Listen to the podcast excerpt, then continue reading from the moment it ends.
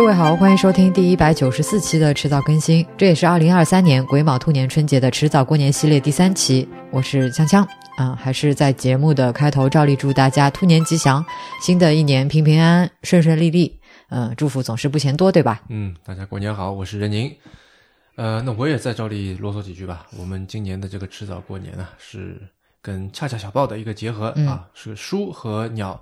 是读书和看鸟，是聊书和聊鸟的一个结合。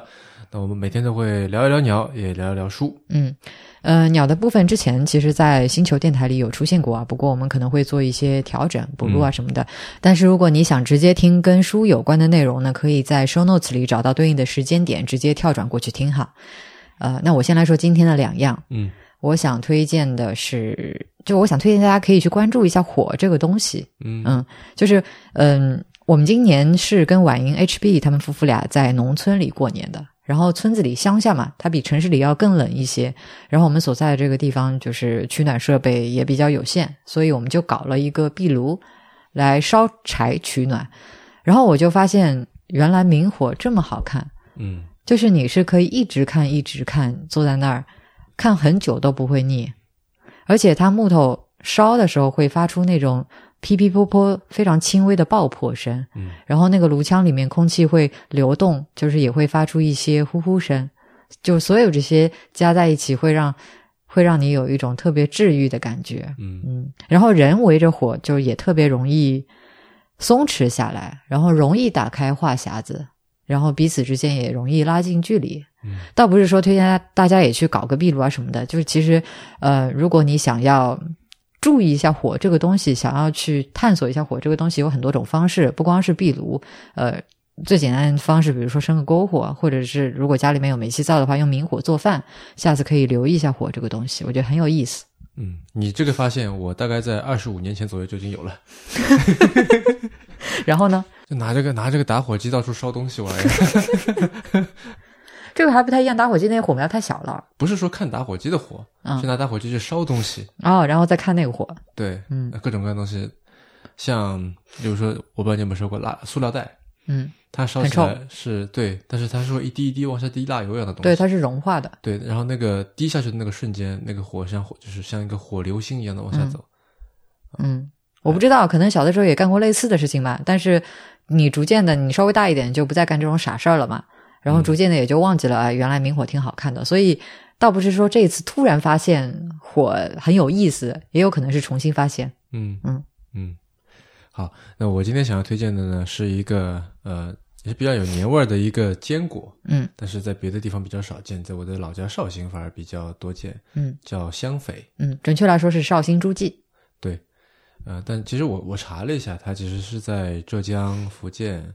包括安徽、江西、江西也是有一些分布的这个植物啊，但是好像最出名的是诸暨的啊，就种的最多。嗯，我看了一下啊，它是一种这个红豆杉科肥属的植物。嗯啊，是一种裸子植物啊，所以就是呃，我们吃的其实是它的这个种子。嗯嗯，然后这个香榧其实香榧它有一定的这个技巧啊，剥它的时候，它有两个眼儿，你对着那个眼儿一按，它就会裂开。嗯。然后，如果你不喜欢吃里面那个黑黑的那层东西的话，也可以，就是旋转着用它自己的壳把它那层黑的这个衣给去掉。嗯，我觉得它这个特别有意思，就是你去剥它那层黑色的衣的那个方式，不是借助任何就外界的工具，嗯，而是拿它剥下来，就是断成两两截的那个壳。就它像是，我觉得像是一个故意的设计，嗯，对吧？有一个地方写着 open，然后你一按它就开了，嗯，然后这个外包装还可以用，还可以有一个别的一个作用，嗯。就这个设计特别轻巧，感觉这玩意儿造出来就是用来吃的。嗯，然后香榧除了直接吃之外，好像还可以做一些别的用途。像我们有朋友就说，他可以做一些这个什么酱啊似的之类的。嗯，这些是比较新式的吃法嘛。我们一般都是在过年的时候当年货坚果吃。对，因为它的确是叫香榧嘛，的确是有一股它特有的香味。嗯，在别的地方是没有的。嗯嗯，好，那今天的两样差不多就到这里。嗯。我们在前两天聊了雀形目杯科杯属的白头杯，呃，还有是跟白头杯同样是雀形目，但是是雁科雁属的家燕。嗯，那今天的主角呢，报上名来可能会让很多人一愣，那就是鹤形目秧鸡科苦萼鸟属的白胸苦萼鸟。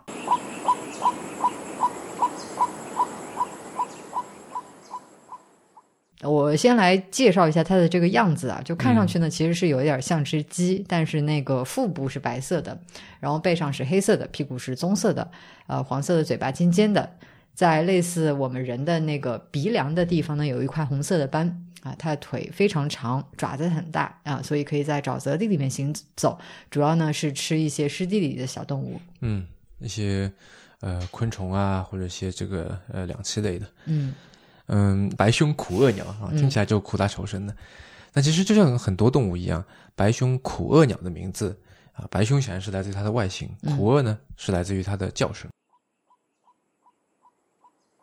是不是确实有点像苦厄苦厄呢？嗯，呃。这种鸟它比较胆小啊，一旦到了繁殖季，在早晨跟黄昏的时候呢，你就经常能够在呃水边的芦苇丛里面听到这样的叫声。那就藏在那里面。对，但是这个发出声音的这个鸟本身很难看到。嗯，有的时候这样的叫声甚至会持续整整一个晚上。嗯，段志强老师可能深有体会。嗯，我们马上也将深有体会。嗯嗯嗯。二十多年前，有一个作曲家叫吴金代，他写过一首曲子叫《森林狂想曲》，他开头就有持续的这个白胸苦鸟的叫声啊，非常标志性的。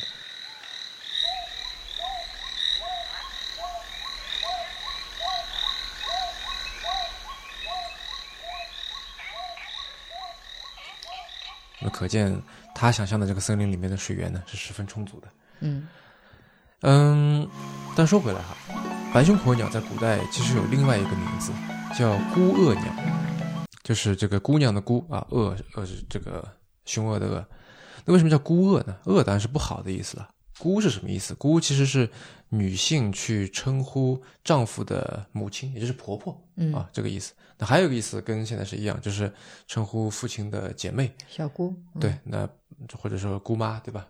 哎，那不管是哪种，反正都是一种对辈分比较高，也就是对地这个地位比较高的女性的这个称呼。嗯，而在孤恶鸟这里，孤恶就是恶婆婆的意思。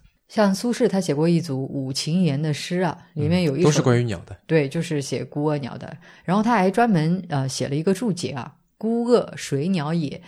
俗云复以孤虐死，故其身云。”大概意思就是说啊，传说有个媳妇儿被婆婆虐待而死，变成了水鸟，所以就孤恶孤恶的这么叫啊，算是在控诉吧。嗯，写这个孤恶诗最多的人，如果有这个类别的话，大概就是这位我的绍兴老乡陆游了。嗯，可以理解，就是他跟唐婉之间的悲剧。对对对，他写了很多表现媳妇的怨念和婆婆作恶的内容。嗯，像你说的，我我猜就是因为他妈不喜欢陆游的妻子唐婉啊，要逼着他离婚，那陆游也没办法。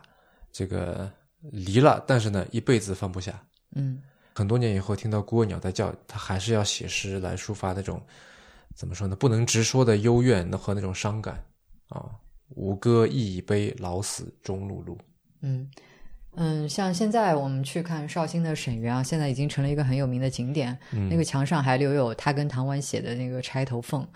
嗯，不过就像我们之前在制造过年性别问题里面讨论过的，性别理论它不仅仅是关注女性跟男性，其实也关注一个性别内部的各种层次。像这个孤恶故事，它背后显然是一种女性内部的二元对立啊。嗯，就古代的婆婆，她是通过儿子这个中介，这个 proxy 去发挥家庭权利的。嗯，儿子就是工具人。对，呃，或者换个角度来说吧，就是古代的婆媳关系其实是冰山浮出水面的那部分。那冰山下面的部分是什么？是家庭内部，甚至说是两个家族之间的一个权力关系。好，嗯，呃，说回白胸苦鸟，这种鸟呢，在东南亚和中中南半岛都有分布，在我们国家的分布呢，其实也还算广的啊，除了西北地区都能看到它。但是因为可能它就藏的比较好吧，像你说的，所以就大家也许会觉得陌生吧。嗯，那么虽然。现在它离我们的生活可能是有点距离了，嗯，但其实它还镶嵌在我们的文化里面。怎么说呢？就我做这期节目的准备的时候，发现一些很有意思的勾连。你可以说是这个开点脑洞，也可以说是跟大家一起来讨论一下啊。反正就是完全算不上是严谨的一个学术考证，因为我们毕竟只是一份小报嘛啊。还不忘先事先做一个 disclaimer。呃，是是是，呃，小报吧，娱乐为主啊。那虽然不成熟。但也想拿出来跟我们的听众朋友们一起分享一下啊。呃，第一个点哈是，我觉得孤鹤鸟的原型就是白胸苦鸟。姑娘的姑，获得的获啊，然后一只鸟的鸟。嗯，如果有人玩过阴阳师那个游戏啊，呃，肯定会对这个角色不不陌生。私はコカクチョ。赤ん坊がたまらなく好きさね。那我第一次知道这个词呢，是在荆棘夏彦的小说《这个孤鹤鸟之下》里面，大概是在我中学时代吧。那时候其实我就有点奇怪，因为书里面说孤鹤鸟是难产死去的女人的幽灵，嗯那她明明是个人嘛， 嗯，它但是个鬼，嗯，但是他又或者他是人变的，对吧？对。但是他的名字又叫做某某鸟。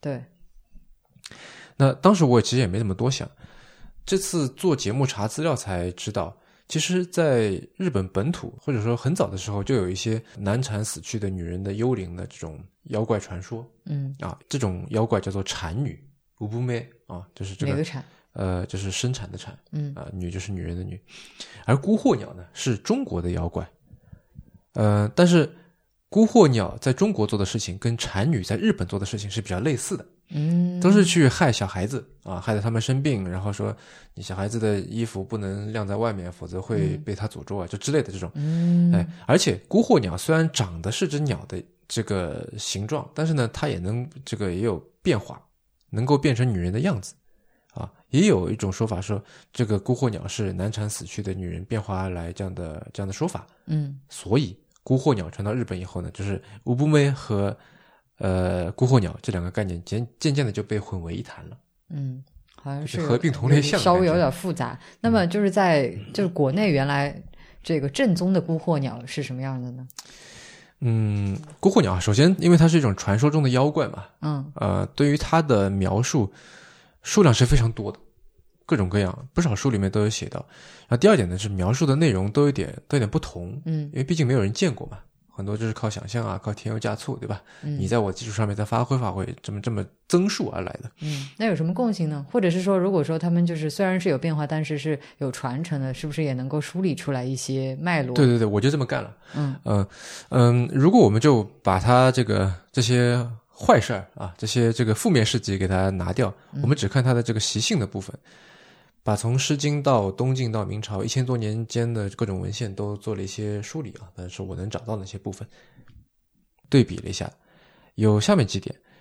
呃，第一呢，这个孤鹤鸟啊，有说它其实是叫做夜行游女，有说它是天地少女的。嗯然后游女的夜行游女的这个游啊，在酉阳杂志杂处上的这个写法，不是游泳的那个游，就它不是三点水的，而是走之底的。嗯那么三点水的游是在水里面游泳啊，嗯走之底的游呢，就是更多是在陆地上面这样。嗯，所以现在在那个繁体中文里面，游戏、旅游、游行，通常都是用那个走之底的游啊。对，但这里有一个 tricky 的点，就是三点水的游其实可以通甲通走之底的这个游。嗯那说了半天，其实我就想说，夜行游女虽然是走之底的这个游呢，但是这个游啊，其实是可以通三点水的游的。嗯而如果说是三点水的游呢，《诗经》里面就有这个“汉有游女”这样的这个说法啊，也就是在水边活动的女人的意思。嗯，那这个天地少女是啥？天地少女就是天地的女儿嗯啊，可能听起来像火箭少女一样是个偶像团体。那他们这个天地少女啊，跟火箭少女的共同点就可能都是长得很漂亮哈。嗯呃，因为围绕着呃天地少女有很多种说法，说天地的女儿就是湘江的女神，就是娥皇女英，就是舜的那两个老婆啊，特别长得也好看，有各种神通等等，这个我们不去展开。但是刚才说的那一堆东西里面有个最大公约数，那就是这些说法都跟水有关。嗯嗯，也就是说，这个夜行游女和天地少女这些孤鹤鸟传说里面的身份都跟水有关，都是指向水边这个环境。对吧嗯，然后有的文献里面说孤鹤鸟是隐飞，就是嗯隐藏的隐、啊，就是隐偷偷的飞这样。然后有的地方呢说它是夜夜飞昼藏，嗯，那么再加上刚才的这个夜行游女，对上了。呃，也就是说它在晚上出现。那我们可以想象，古代没有电灯嘛，到了晚上几乎就是一片漆黑，对吧？四川话叫“黢黑”。那即使你点一个火把，看到的这个范围也是很有限的嘛。嗯会知道一种鸟晚上出来，很大的可能是因为它会叫，嗯，有道理。否则你就看不到它，对吧？嗯那有一种说法说，孤鹤鸟跟鬼车是一个东西。好了，那鬼车又是什么呢？鬼车是一种九头鸟，嗯因为在夜里面它这个会发出车辆行驶的声音，所以就被叫做鬼车了。嗯，好了，那么再问，古代的车辆行驶的声音 是什么样的呢？我不知道，你也不知道、啊，可能有专家知道。嗯，但是，哐当哐当的，但我觉得可以推断的是哈，嗯车的声音肯定是一个持续并且单调的机械的声音，嗯，对不对？对，哎事实上呢，《酉阳酉阳杂处》里面也说，鬼车啊，它叫声如立车鸣。那它后面还有一句就比较关键了，嗯或言是水机过也，有的人说是水机飞过。嗯，所以就有点连上了。对，嗯，你刚刚说了很多东西，我估计有些人都已经晕了。其实我听的也有也有点晕啊。那我、嗯我稍微来总结一下，你看对不对？就是在水边，呃，很会躲，然后呢，在晚上活动，持续的发出比较单调的鸣叫声，呃，以及有人说呢，这个鬼车就是一种水鸡，呃，这些确实都还挺符合我们刚刚说的这个白胸苦额鸟的特征啊。但是，呃，我有一个问题就是。符合这些条件的是只有白胸苦额鸟吗？那肯定不是。嗯呃，比如说彩玉，它也是一种生活在水边的鸟，嗯它晚上也会叫。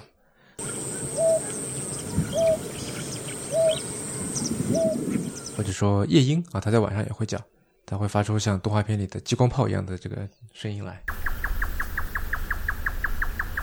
而叫声问题啊，也就是我觉得最值得说的，嗯因为有一个非常明显的点，其实反而在相关的讨论里面出现的不多，那就是为什么这种妖怪叫孤惑鸟？嗯，这两个字，这两个字啥意思？对，它不是一个不需要解释的组合，嗯对吧？显然是一个人为的一个组合，它是什么意思呢？我目前看到的说法，呃，只有两种，一种是孤惑是勾魂的一个音变啊，嗯孤孤惑鸟就是勾魂鸟，这是第一种说法。第二种说孤代表妇女，然后惑呢是对于这个比女的一个一个蔑称，嗯然后用孤惑呢去命名一种有点恐怖的一个妖怪啊，就是对一种一种对怎么说下层女性的一种丑化。嗯，这两个现有的解释都跟这个鸟的叫声没什么关系。那你刚刚既然提到了叫声，所以我我猜你的推测是跟叫声有关吗？哎，我的确是这么认为的。嗯嗯，目前孤惑最早可见的记载是在东晋。嗯东晋是什么时候呢？是差不多是上古汉语和中古汉语的一个交界。然后我查了一些资料，嗯发现“孤惑”这个词啊，在上古汉语里面的读音叫做“卡瓜克”，而在中古汉语里面的读音呢是“苦哇克”。我是按照你音的音标来念的哈，呃，我当然是相当不标准，估计有错误，大家就大概听个意思。那么，如果有观众是相关专业背景的，也非常非常欢迎来联系我们指出错误啊！我正愁找不到人来请教这个事这个事情呢。而如果我的这个 kuwak 发音没有差出去十万八千里的话啊，那么这两个字读得快了呢，就会变成哐哐哐哐哐哐哐，嗯，也就其实啊就跟白胸苦鸟的叫声就非常像了。嗯，确实，嗯嗯，所以我有一个单纯的猜测，那就是也许是因为读音的改变，嗯让“孤惑”这两个词的读音啊和白胸苦额鸟的叫声非常的接近，变得接近了。啊于是，在东晋这个时间点出现了嗯。孤火鸟，嗯。可能在这个之前它就不叫孤火鸟，嗯。或者不存在这个词。嗯，而且我还查了这个，因为白胸苦额鸟不只是在中国有嘛，嗯，它的叫声这么特别，所以我又查了一些别的国家、别的文明。看大家思路命名的思路是不是一对对对对，而然后发现说，其实用这个叫声来给它命名呢，在这别的地方也很常见。嗯。我整理了一个小的列表，我们来跟大家分享一下。我来念地区和民族，你来念这个当地的名字，好吧？嗯好，呃，马来西亚的马来语，，rock rock，斯里兰卡的僧伽罗语，这个太为难我了。要不我跟你换一换，你来念吧。不要你来念。Kor Korawaka 印度的博多语，Gagua 印度的卡比语，Vokwa 印度的马拉地语，Kwa Kombadi，这是什么？这后三种都是印度的地区语言啊。最后一个马拉地语 b a d i Quack 是拟声词。嗯，你明明会念，为什么偏要我来念？参与嘛啊。呃 a d i 呢是鸡的意思，也就是可以看出啊，这个跟中国人一样，用模拟叫声的方式，用给这个白胸火鸟来进行命名啊。对不同的文明来说，都是一种很自然的思路啊。嗯，那当然不全是这样啊。我还查到在印度的这个马拉亚拉，这是什么语？母语里面呢，这个白胸火鸟叫做呃库拉科吉。然后 l a m 是池塘啊，cozy 是鸡啊，那这个就不太一样了。它其实是跟英语里的那个 water hand 一样，就是这种思路更加接近。对对，就在中文里的话，类似水质这样的一个一个命名思路。是是，嗯，那当然，这个说完发音还需要解释一个问题，就是我相信中文里面会有很多同音字。对，那为什么刚才两个字？对，为什么偏偏是孤惑这两个字？嗯，而且孤惑这两个字。跟孤恶啊，就差了一个字，这又是什么关系呢？嗯，这就要说到刚才说孤代表妇女，然后惑是对于这个呃婢女的一个一个蔑称嘛，用孤惑去命名一种妖怪啊，就是对下层女性的一种妖魔化。这种说法我觉得对了一半，嗯，就我同意惑是对于这个婢女的一些奴婢的这个贱称，但是把孤只解释成妇女应该不太对，嗯，因为。像在这个节目开头说的，孤是对于地位比较高的一种女性的这个称呼，嗯，对吧？它不是说 general 就是妇女这样子，嗯。然后我的想法，就像你在节目里刚才提到的说，其实孤惑是一种女性内部的二元对立。嗯，这里需要解释两点啊。第一点是惑，它是对于这个婢女对奴婢的这个蔑称，是杨雄的《方言》这本书里面记载的。那么，呃。这本书记载的是哪些方言呢？是当时叫做京淮海带杂起地区的方言，也就是现在的湖北、安徽、苏北、山东那一带的方言。嗯，要补充的第二点，就是在那个时期，也就是杨雄写方言那个时期，因为各种各样原因啊，战争啊、洪水啊、旱灾、蝗灾、疫病各种影响，中国的西北和黄河流域的人，他不得不像鸟一样迁徙，要南下到长江流域去寻求生存。黄泛区的人下来嘛，哈。而他们中的很多就去了刚才说的这个京淮海带杂齐地区，嗯，也就是今天的这个湖北、安徽、苏北、呃山东那些地方。嗯，我们可以想象，这些来自西北和黄河流域的难民或者是移民吧，他们到了一个新的地方，肯定会带去新的竞争，会侵占本地人的资源。时间久了，肯定会有很多本地人和这些移民组成家庭，而这些家庭内部肯定会充满排外的心理，而且要去处理文化冲击的问题。嗯，然后就像刚才说的，这个古代的婆媳关系嘛，其实是冰山浮出水面的那部分，它水面下的部分其实是家庭内部或者两个家族之间的这个权力关系。而当这底下的这个底层矛盾非常严重的时候，那么顶部的这个婆媳问题就会凸显得格外尖锐。嗯。但就像《孔雀东南飞》里面一样，那么这个两代女性的矛盾，很多时候是要寻求一个中介去传达、去体现的。比如陆游啊，对。而这种跨越代际的矛盾，或者你管它叫怨念也好、恨意也好，那种退却、屈服、不甘心，那种身处在家庭但是格外孤独的感受，当然也可以假借一只身形隐秘、躲在水边芦苇丛里面、草丛里面彻夜像。像你在吟唱某种符咒一样固执的鸣叫的一种鸟来体现，嗯，就我觉得我们可以想象某一个生活在上面这种负面情绪上面这种对立状态里面的人，他可能是一个受着夹板气的儿子，也可能是一个委曲求全的媳妇，或者说婢女或者小妾。他有一天灵光一闪，根据鸟叫的这个谐音，用孤和惑这两个代表顶层和底层女的女性角色。这两个字去深造了一个别的地方没有的词出来，像括号一样的，把当当时大部分的日常女性的权利关系都给包进去了，然后在当时的话语体系里面给一种鸟命名叫做孤惑。嗯，孤跟惑这两个字就好像，嗯，我们现在说的这个高墙跟鸡蛋这两个象征一样。对，然后也跟我们很多流流行语一样，这个词语因为击中了许多人这个心里面的靶心，嗯，于是就流传开来了。嗯，然后接下来呢，以这种鸟作为一个原型和一个怎么说呢？这对这段充满怨念的关系的一种隐喻，在东晋那样一个道教昌盛、仙气飘渺的一个时代里面，人们就展开了一种充满隐喻的叙述，因为你没法直说，你不能直接去这个跟人家发生冲突，对吧？于是就发展出了很多很多的乡野传说，这些传说大部分都被人遗忘了，就当中很小的一部分被写在了纸上，被记录在书里，流传到现在。这些传说虽然看似它有荒诞不经的那一面，但其实我觉得折射了很多当时的现实问题。我们现在还能看到说孤鹤鸟它会勾人魂魄，啊，像狐狸精一样的，说它会给孩子带去病痛，甚至会把孩子害死。它会通过欺骗让男人让家庭陷入不幸，啊，甚至会把整个家庭都给毁掉。嗯嗯。啊，顺便一提，我我看到一个资料很有意思，“祸”这个词啊，嗯其实还现在还在用。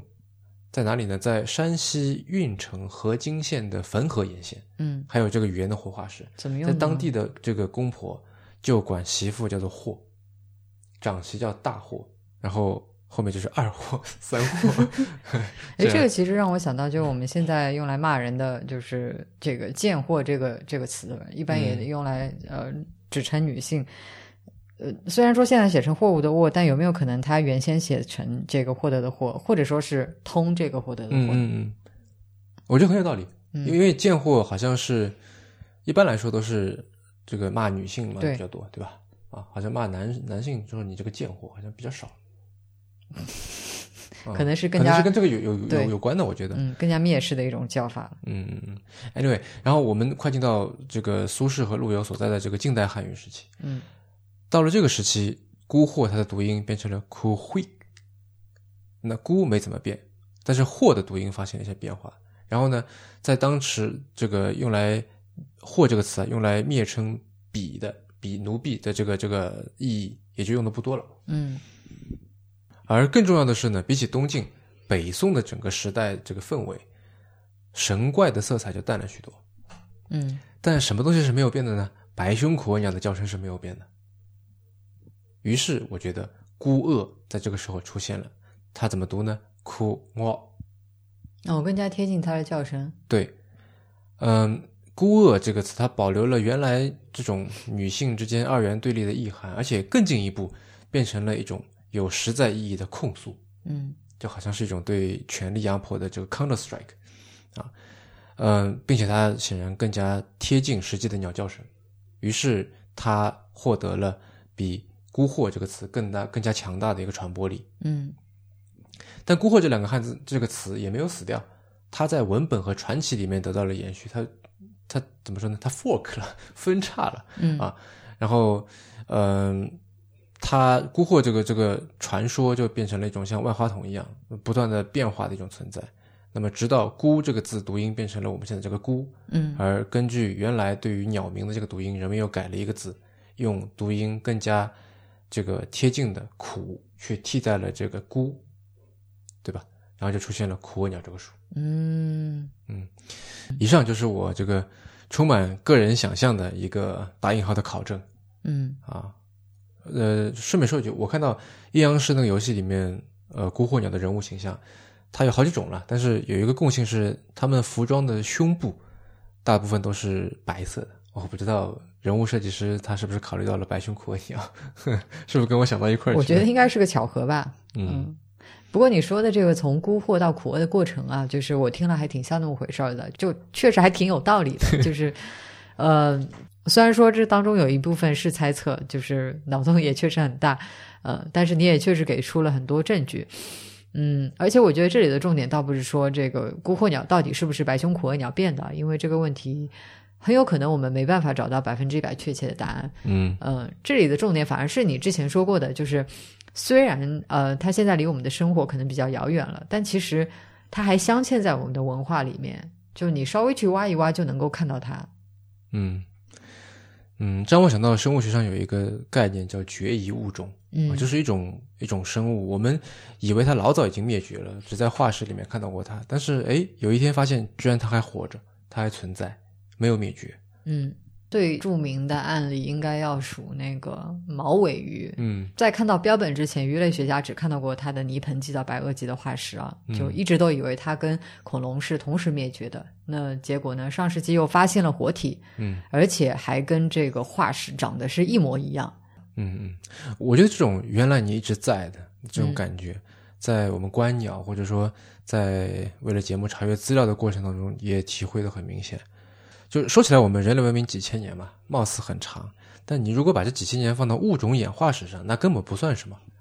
所以古人看到的生物，跟我们看到的可以说是完全一样的。嗯，可能除了人为选择那部分之外吧。对嗯，就野生生物吧啊，就我们能看到许多他们看不到的东西，他们也看过了许多我们看不到的东西，但就是在这当中有一点，那一点是什么？我们跟他们都看到过的东西，以及这种共同的认知和与这些共同认知相关的一些延续，把我们和古人和他们联系到了一起。嗯，如果说关于白胸苦额鸟的历史和传说啊，像化石一样镶嵌在我们的文化里的话，那么有一些故事其实就有点像一直在演化的物种。就是看上去好像是改头换面了，但其实它并没有消亡，没有灭绝啊，只是作为我们生命内在结构的最基本的理解而存在。这其实不是我说的，是波兰作家奥尔加·托卡尔丘克在一次《新京报》的采访当中提到的。那今天我想来聊的这本书呢，就是他的小说《云游》。哦，又是波兰啊！去年我们一整个系列都是在致敬这个呃莱姆，莱姆，呃嗯，波兰的这个科，幻，哎，它其实不能被狭窄的定义成科幻作家，嗯，对，这个国家很神奇，波兰就是它在地理上算是一个小国，嗯但是在诗歌上或者说文学上应该算是一个大国。嗯，就除了我们去年讲到过的莱姆，呃，今天要讲的这个托卡尔丘克，还有比如说米沃什啊、辛波斯卡啊、扎加耶夫斯基啊这些非常厉害的作家，他都是波兰的。嗯那如果我们粗暴的用奖项来量化一下的话，呃，这个人口不到四千万的国家已经出过五位诺贝尔文学奖获得者，嗯也就是说，呃，他们大概只占世界百分之零点五的人口，就拿到了百分之四的奖项。嗯，四两拨千斤的感觉。是的，而这个托卡尔丘克呢，就是二零一八年的获奖者。呃，波兰文学虽然说像你刚才说的，它是文学嗯上的大国哈，但其实我不知道为什么在国内似乎一直没有进入特别主流的一个视野。嗯，包括我们去年讲莱姆，我觉得也是。对，呃，我相信要不是因为托卡尔丘克获奖获嗯诺贝尔奖，呃，很少人是听过他的名字的，是，对吧？更更别说读过他作品了。嗯啊、我也是因为之前想要研究一下旅行写作这个事情，所以才买了《云游》这本书。嗯。嗯但其实那本书就《云游》这本书啊，完全不是通常意义上的旅行写作嗯啊、虽然他一开始好像确实是想写一部跟旅行相关的书，呃，按类型来分的话，它应该是属于长篇小说。那之前国内出过另外两本托卡尔丘克的作品，《太古和其他时间》，呃，以及这个《白天的房子，夜晚的房子》，它其实也是长篇小说。嗯但是我觉得长篇小说这个类别，它实在是不足以形容《云游》这本书。嗯因为它的形式太特殊了。就整本书由一百十六个片段组成，然后各个片段长短差异极大。嗯就长的最长的那个大概有好几万字，几乎是一个中篇小说的量。嗯然后短的就只有一句话，二十九个字。这当中有，这当中有历史小说、短篇小说这些呃虚构的内容啊，嗯也有看上去是呃就是非虚构的纪实的一些东西，比如随笔啊、信件啊、游记啊什么的。然后领域的跨度也相当大，从这个心理学、人体解剖学到历史啊、女性主义啊、神话、宗教，呃，都是混杂在一起的。嗯可以说是极其驳杂。但跟他作品另外一个特点相比的话，我觉得这些其实都还算好的。那、什么特点？高度的碎片化，嗯就是这一百十六个片段之间，它不总是能够看出联系的。即使有这种联系，它也不一定是线性的，逻辑非常清晰的就。你的意思不是说，就是呃一个人走出门，然后他出门以后干嘛，然后他遇到了一个谁谁谁，然后他就没有就是它不是一个线性的、逻辑清晰的完整的故事。嗯嗯嗯然后有一些故事它起了个头就戛然而止了，直到整本书嗯快要结尾的时候才被捡起来继续讲。嗯然后有的时候是呃上一篇他还在讲 A 的故事，嗯然后下一篇就突然开始谈论一些毫不相关的话题，就非常的跳跃。你说这些话题是跟 A 这个故事里面出现的任何东西都不相干的。对你可以说从表面上看，从情节上看是完全不相关。嗯嗯呃因为我没看过云游，就感觉有点难以想象，就是说这样的东西，这样的书怎么能怎么看得下去呢？怎么写得出来呢？对，就是呃，我看那个译者于是在《译后记》里面写啊，就是这本书它本身的诞生过程也是挺奇特的。托卡尔丘克他一直都没有能够找到呃合适的结构来表现旅行那种，他说的是呃有一种紧张的，甚而是有攻击性的、非常活跃又非常紧急的特质。嗯然后有一天他在整理笔记的时候呢，他偶然发现，就是就是他把笔记把他的一百十六个散篇呃摊在地板上，嗯，然后站在椅子上俯瞰下去，哎，突然得到了一个灵感，就意识到这些散章本身组合起来就能够构成一部完整的作品。嗯嗯，我觉得听上去是一个非常直觉性的决定。嗯嗯，与其说是一种直觉性的，其实让我想到，让我想到这个绘画里面的这种印象派嗯。啊、或者说那种立体主义，嗯。就好像这个呃叫什么毕加索，对吧？就在他眼里，或在他的画里面，一个人他的展现不是线性的，不是我们呃理解的这种，就是鼻子是鼻子，眼是眼，他不是现实主义的。对，嗯。嗯，类似类似这种感觉啊，嗯嗯嗯，但是也跟我觉得也跟毕加索的画给人的感觉可能会有点类似，嗯有的人会说啊，这这画对吧？我感觉我儿子都能画得出来啊。那如果说你就把一堆碎片放在一起，是不是也会给人感觉好像就是你你这个作家根本就没有没有去什么在结构上面多花心思啊之类的？对，所以他第一次把稿件发给出版社的时候，呃，编辑还以为他只是把电脑里的草稿拼凑了一下，嗯 压根儿都不觉得那是一篇长篇小说，就觉得他可能是在偷懒啊什么的。嗯，那那是个什么？不是长篇小说的话，嗯，其实托卡尔丘克他自己发明了一个说法，叫做星群小说 （constellation novel）。嗯，就有点像，其实你从字面意义上理解啊，就有点像是太阳系里边的各个天体，它散布在这个庞大的星系里。每个都很不一样，但彼此之间呢，又是通过引力相互联系，呃，共同组成这一个恒星体系。嗯然后这一百十六个散片之间呢，或多或少，呃，或直接或间接，或表面或深层，它其实是有一定的联系的。嗯，这 constellation 更怎么说更用的更多的翻译其实就是星座嘛，嗯，我们说的狮子座、双子座这之类这些星座嘛。是我看到，就是不知道为什么在他这个语境里面，可能是为了有所区分吧，跟那个术语，嗯然后他是把它就是翻译成星群小说。星座小说嘛，就变成小报的一个专栏的感觉了，什么本月运势之类的。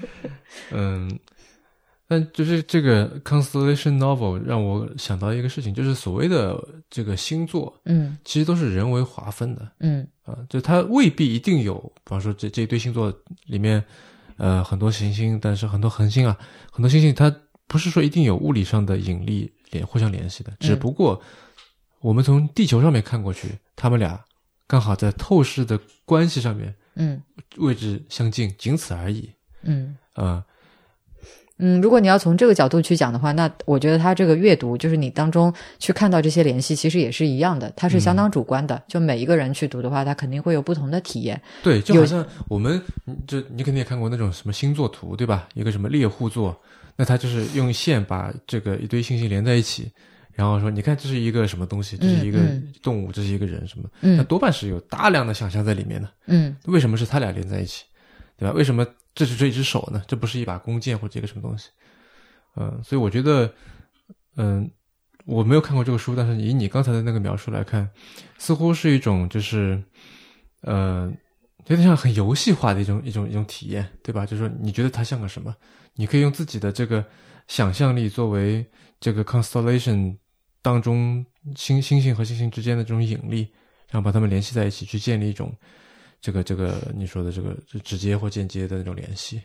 嗯，是有点这个意思。嗯嗯，然后它有一些联系是很明显的，比方说同一个意象、同一个词语、同一个人物、同一种认知，它反复的出现在不同的篇章里面。嗯啊，这个我觉得就有点像是，呃，不同天体它两两之间的，或者是或者说是几个之间的一种引力。嗯，但对 最近《三体》比较火啊，又重新进入了大家的视野。是，嗯，说回来，呃，但如果说光是这样子的话，我觉得它其实还不足以形成一个星系。呃，或者用他自己的话讲，那就是星群，对吧？嗯我觉得就是你要称得上是星群，要有这样的结构的话，它需要有一个类似太阳引力这样就比较核心的东西嗯在里面。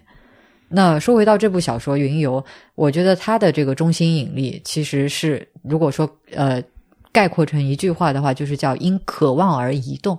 嗯其实这一点在小说的开头，呃，作者他介绍旅行心理学的时候，其实就有提到。嗯他是这么说的：旅行心理学的基础概念之一是渴望，也就是让人移动有方向的原动力，也是唤醒人心深处对于某种事物的渴望。渴望本身是空洞的，换句话说，渴望只能提示一个方向，而非终点。不管在什么情况下，终点都如幻影般朦胧，很不明晰。我们越接近终点，终点就变得越神秘。实际上，我们根本不可能得到一个既定的终点，也不可能因此平息渴望。最好是用介词“向”来囊括这种努力。向什么而去？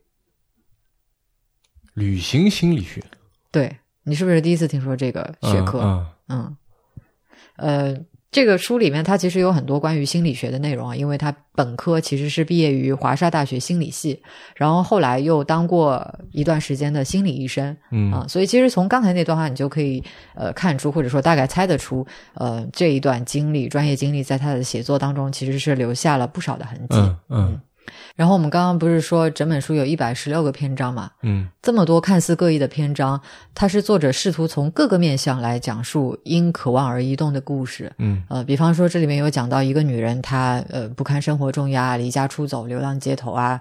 呃，比方说这个肖邦的姐姐，她为了实现她弟弟肖邦的遗愿，嗯然后想方设法把他的心脏带回到华沙去。啊，还有什么？呃，就是有一个以前在海上冒险的男人，因为没有办法忍受平淡的生活，有一天他突然偏航，因为他是负责驾驶那个船的，嗯有一天突然偏航，把那个船驶入了公海，等等等等，就船上还载着一大群乘客什么的。嗯、这里的移动，它既是字面意义上的，比如说走路啊、坐地铁啊、乘马车啊、航行啊、搭飞机，就是你能够在这些故事里面看到各种各样的移动方式。它同时也是比喻意义上的，可以说是这些故事里的人物在内心深处的那种渴望的推动下面所采取的行动，嗯呃，从而给他们自己的生活或者别人的生活，呃，带来的一些变化。嗯嗯，而很多时候我们也可以看到，就是这种变化它发生的同时呢，也呼应着他们自己物理上或者说肉体上的一个位移。嗯，你说这因渴望而移动，我可能第一个想到的是鸟的迁徙。嗯，那这么多故事里面，有没有让你印象比较深刻的？当然，嗯嗯，你知道幻肢痛这个东西吗？就这个现象吗？嗯，我如果没记错的话，就是说，比如说你已经做了一个截肢了，脚已经截掉了，但是你依然会感觉到你已经没有的那只脚在痛，在折磨你，这样。对，我们现在知道幻肢痛它是一种神经病变现象，呃，具体的病理机制，说实话我也不是很清楚啊。嗯嗯，但是在十七世纪的时候，这种现象的成因，那毫无疑问还是一个谜。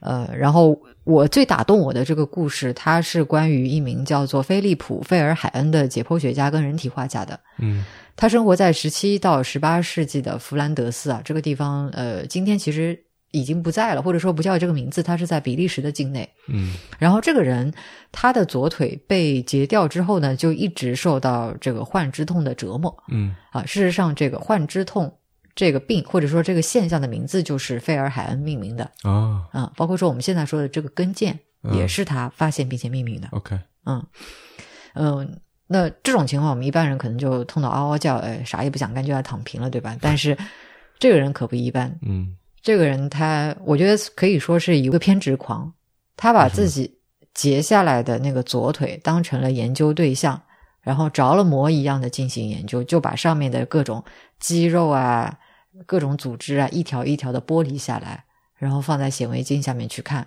嗯去研究、去找这个患肢痛的成因。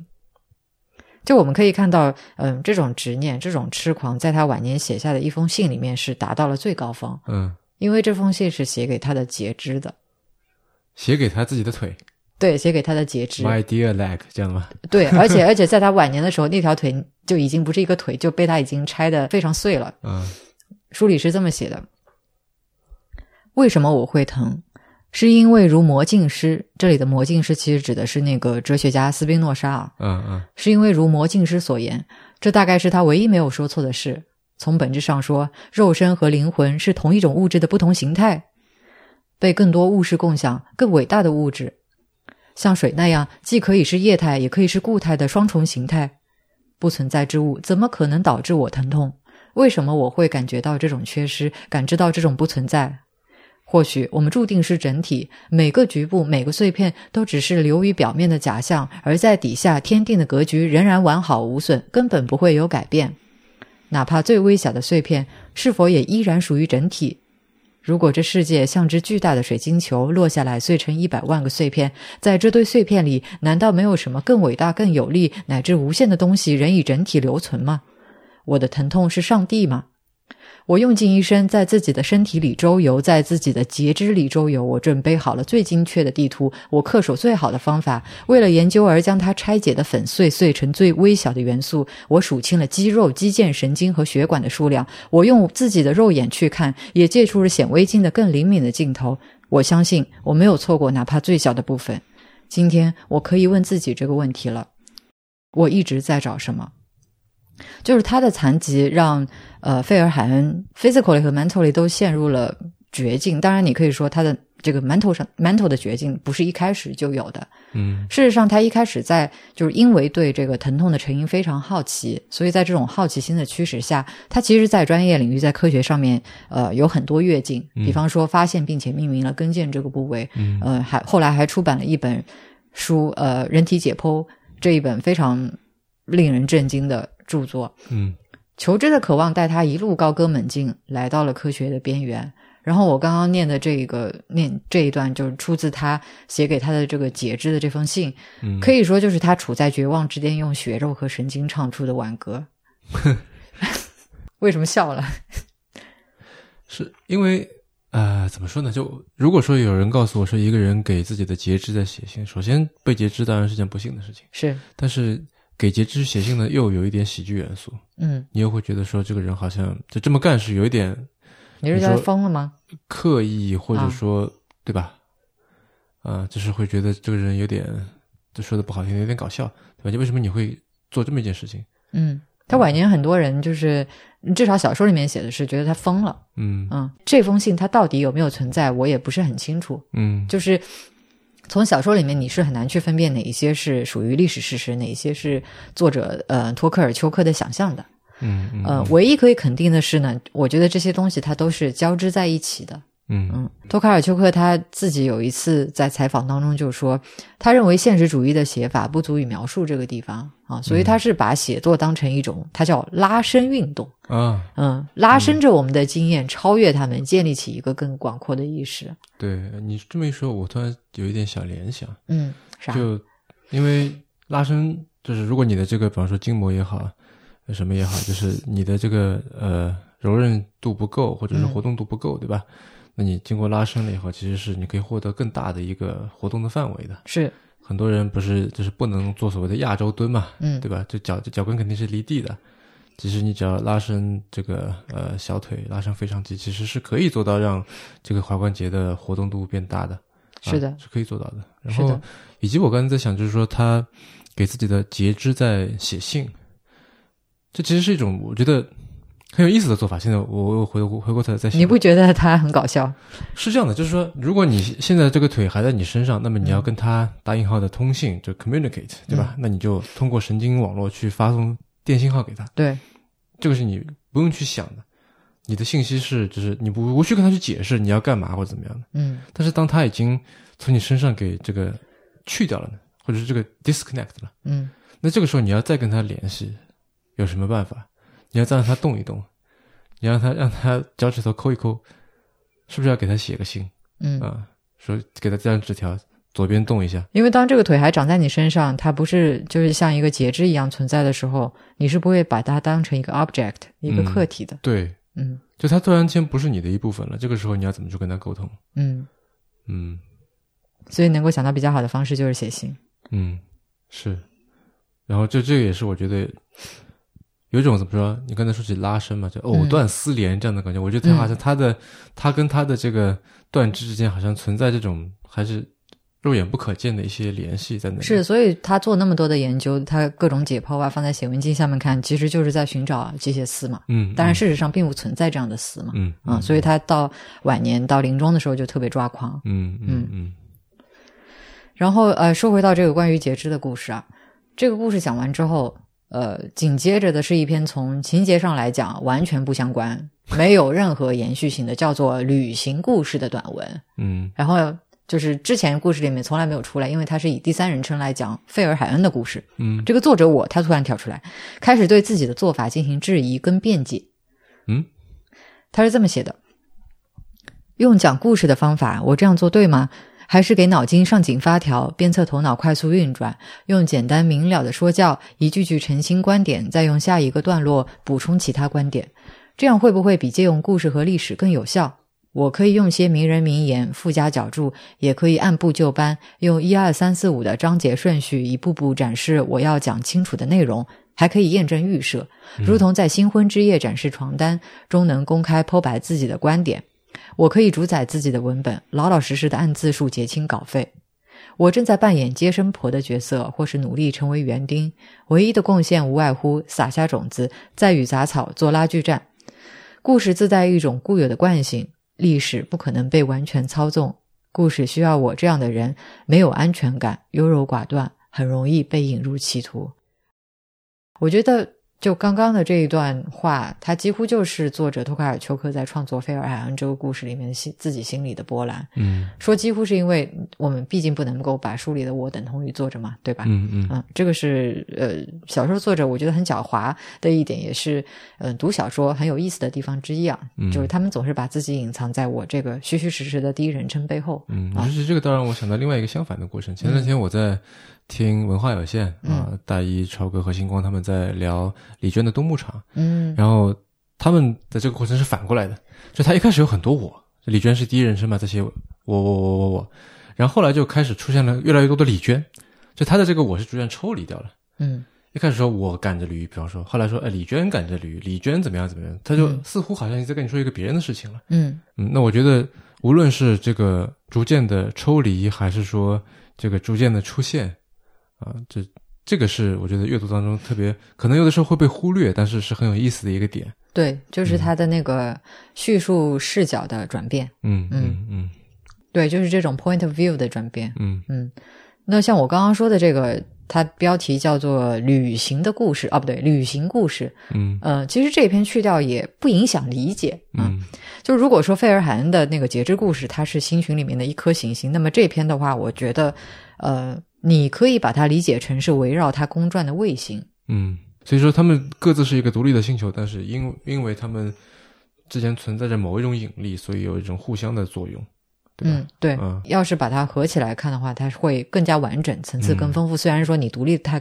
呃，独立看的话，也不会影响你对这个故事的理解，以及可能可以建立更多的联系，以至于有更多的想象。是，所以我我的理解，这个就是作者说的这个星群小说的概念。嗯，当然，在节目里面我没有办法去呈现全景，毕竟有一百十六个片段嘛，对吧？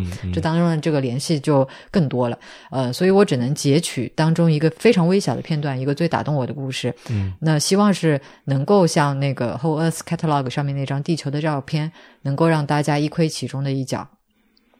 那如果你能够从高处俯瞰看到更加完整的图景的话，那我觉得真的是呃非常精妙、非常壮观。嗯嗯，这也就是为什么诺贝尔文学奖啊在颁奖的时候说它是富有想象力的叙述，带有百科全书式的激情，代表了一种跨越边界的生命形式啊。我觉得这个形容还是还是很贴切的。嗯嗯嗯，但话说回来了哈，嗯，因为我大概翻了一下这本书。我不是说我之前是想看看这个旅行写作方关方面的这个事情，所以买了这本书嘛。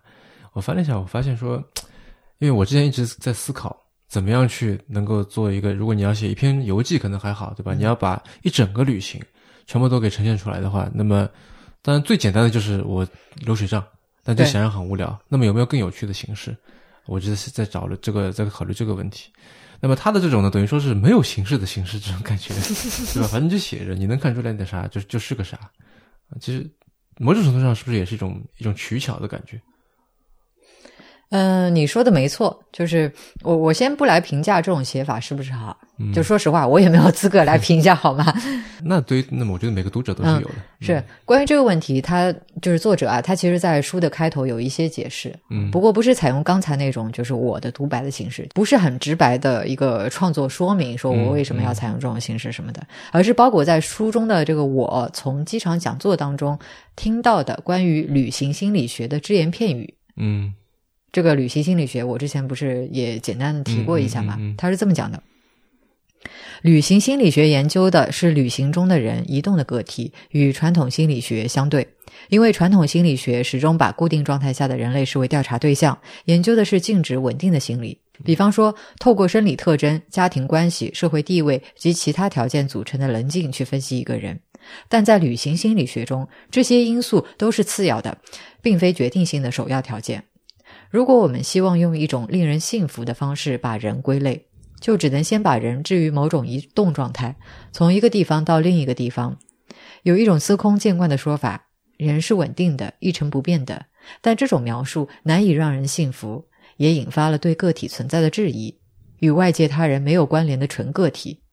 嗯，这个观点本身我们先不讨论啊。其实这种看法其实呃已经不算新，老早就有了，对吧？嗯嗯。我们稍微跳出来一点，就是来看来看作者本身是怎么处理这部分内容的，就会发现他在写法上面其实也是高度呼应了刚刚他所讲的移动、非静止、非稳定这些观点的。嗯。就是这个书里的我，他在听讲座的时候，不断的被周边环境啊，还有旅客啊吸引注意力，所以我们读到的这个我所记录的呃关于他听来的旅行心理学的观点，其实都是不完整的，都是高度碎片化的，乃至他他有这样的句子，他说。我没再往下听，讲座太长了。他们应该把教学内容打散，每次少讲一点。你看，这个我觉得也是，如果要我来说的话，也有一种取巧的嫌疑。旅行心理学这么一门学科，你要把它讲得清楚，那一本书的篇幅都不够，对吧？所以我就说，哎，就是是我听别人在讲，然后呢，现在这个我不说下去，不是因为我不想说，或者是我还没想好，是因为人家没说，就还吐个槽，就感觉。嗯，当然你也可以去这么理解，嗯，但是不管怎么样，我觉得我作为一名读者的话，就是在他这种 tell 和 show 的双重效用下面，就逐渐能够理解啊，乃至接受他小说的创作前提，就是人他不是稳定不变的、线性的、机械的。某种程度上面，这个名为《旅行心理学》长书短读的篇章，可以看成是整部小说的蝎子。你说，就是说他最一开始的这个篇章是吧？嗯嗯，我觉得，呃，与其说。你刚才说这个人是不人不是这个什么稳定的，对，不是不是线性的机械的，对吧？我觉得这当然是，但另一个角度来说，其实故事也不是稳定不变的，不是机械，不是线性的，对吧？嗯嗯，就这么多一百一百十几个这么多故事，它放在一起，嗯，我相信是有一定的，因为它是碎片化的嘛，你说，那么它肯定有一些这个顺序上的调整的空间。嗯，它不一定是说就是 A B C D E F G，嗯，对吧？像它可能 A 是固定的，那后面当中其实可以做一些调整，有一些空间啊。那么因为你字写下来了，印出来了，变成一本书，那么它就不存在这个呃顺序调整的可能性。嗯，但是你读的时候其实是可以跳的，是你可以不是说真的一页一页往下读啊。那这其实也就是说。呃，你刚才说到这个星座嘛，这个 constellation 星群星群，它其实也不一定是一个固定的，我一定是狮子座，我一定是什么？你可以重新划分。天秤座，对对对，我可以重新去建立一个想象。嗯，我可以说这个就是一个冰箱座，对吧？这就是一个热水器座。嗯，我们是在厨房里面 这个录这个节目，对吧？这是一个煤气灶座，都可以。这是一个厨房座，这里面包含了那么多东西，都可以。嗯啊，所以我觉得你刚才的那个描述给我给我这样的感觉。嗯嗯。这种小说，我觉得就是看完之后，大家来讨论读后感是应该是很有意思的。嗯嗯，分别从里面看出了什么东西？是嗯嗯。但是这种碎片化、呃非线性化，其实也会带来问题，那就是嗯，至少我自己觉得啊，是高度的个人化。嗯，我不知道现在这一百十六个散片在多大程度上是保留了呃托卡尔丘克他原先创作时的那个思想脉络，就最初的那种嗯那个那个思路。嗯，不过我们通常会认为个人化的叙述是比较难进入的，比较难读懂的。嗯，以及也会觉得说。这个个人化，它就个人化的表达吧，它的这个价值嗯，也可能会被指着，有的时候说，哎，这就是你的什么一家之见，对吧？对，那意思就是说，这个也就可听可不听这种感觉。嗯嗯，这一点其实是让我想到，就是我之前看的另一本书齐奥朗的那个《在绝望之巅》，他在《论真情流露》这篇文章里面说的，就嗯，看像我这样讲不了故事的，只能引用写名人名言了。他说。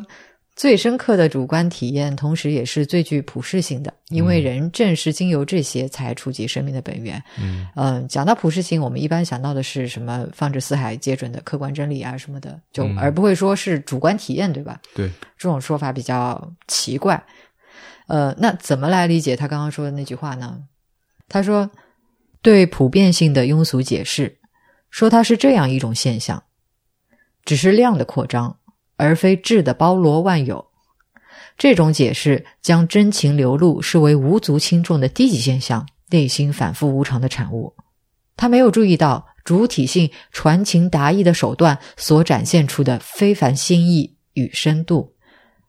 我我理解他的意思是，就这种普适性，它是只有真正深入内心才能够获得的。嗯，他说，停留在外围的人是无法企及的。嗯嗯。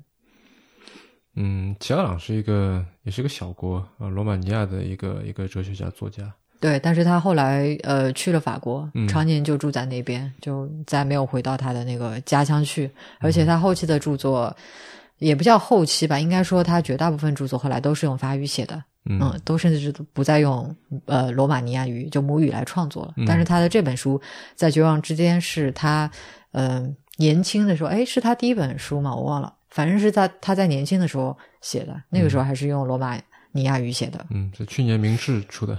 对，嗯，嗯，据说卖的挺好的。呃，对，这个很我很意外，就是一般，嗯，像这种这个算是一本哲学书吧，嗯啊能够卖的这么好，我觉得是想不到的。呃呼应了某种时代氛围吧。是你听它的这个标题的名字，我觉得就嗯就可以理解，嗯。而且说来也很巧的是，呃，云游里面有一个篇章的标题就是齐奥朗的指引啊，然后我其实是在那里读到他的一句话，才去找他的书来看的啊。这句话很短，但是我当时看的时候，我觉得信息量还挺大的。嗯他说：“我不注意过路行人的脸，相反，我看他们的脚。匆忙的各色人等缩略为匆忙的脚步，走向何处？我很明白，我们的使命就是摩挲尘埃，去探寻一种尽除严肃性的神秘感。有一种打了个机锋这样的感觉。对他的写作风格就是这样子的，嗯这个像箴言一样。嗯那说回来，刚刚这句话，我觉得其实就是对《云游》整本书一个很好的注脚。嗯啊，就像这句话它所在的这个篇章的标题啊，齐奥朗的指引，我觉得这句话乃至是齐奥朗的其他作品，嗯、都为我穿梭在托卡尔丘克营造出的这个星群世界里面提供了指引。嗯我觉得我最近在看书的过程当中，就遇到有一些书，如果呃进入比较困难，有的读不太懂的话，会发现嗯，可能用一另外一本书作为指引，嗯会更好的去理解它。嗯，嗯，就是书和书之间呢有这样的这个引力，有这样的牵起了一根线。对，，它是一个更大的什么呃系统。嗯，嗯，是个 galaxy。对。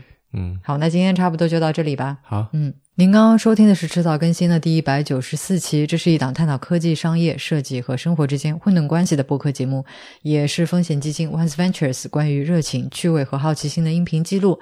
而刚才也是我们每年春节都会有的读书系列，二零二三年癸卯兔年春节的迟早过年的第三期，从除夕到初六，我们每天一期，陪大家过年聊书。那今年还多了个聊鸟哈，不知道大家觉得这个结合了鸟和书的迟早过年怎么样呢？呃，欢迎大家来跟我们交流。我们的新浪微博 ID 是迟早更新，电子邮箱是 embrace at weareones dot com。那如果你想要访问迟早更新的网站呢，可以在浏览器的地址栏输入邮箱的后缀，在网页导航栏中就可以找到迟早更新的网站链接。呃，我们为每一期节目都准备了延伸阅读，希望您善加利用。嗯，那如果您喜欢这档节目呢，也欢迎您收听我跟 Real 搭档的播客《提前怀旧》。呃，我们希望通过今年的这个特殊的迟早过年，能让熟悉的鸟和书变得新鲜，也让新鲜的鸟和书变得熟悉。好，那希望大家听播客的同时，也可以走出家门看看鸟，啊嗯，放下手机看看书。再次祝大家春节愉快，我们明天见。明天见。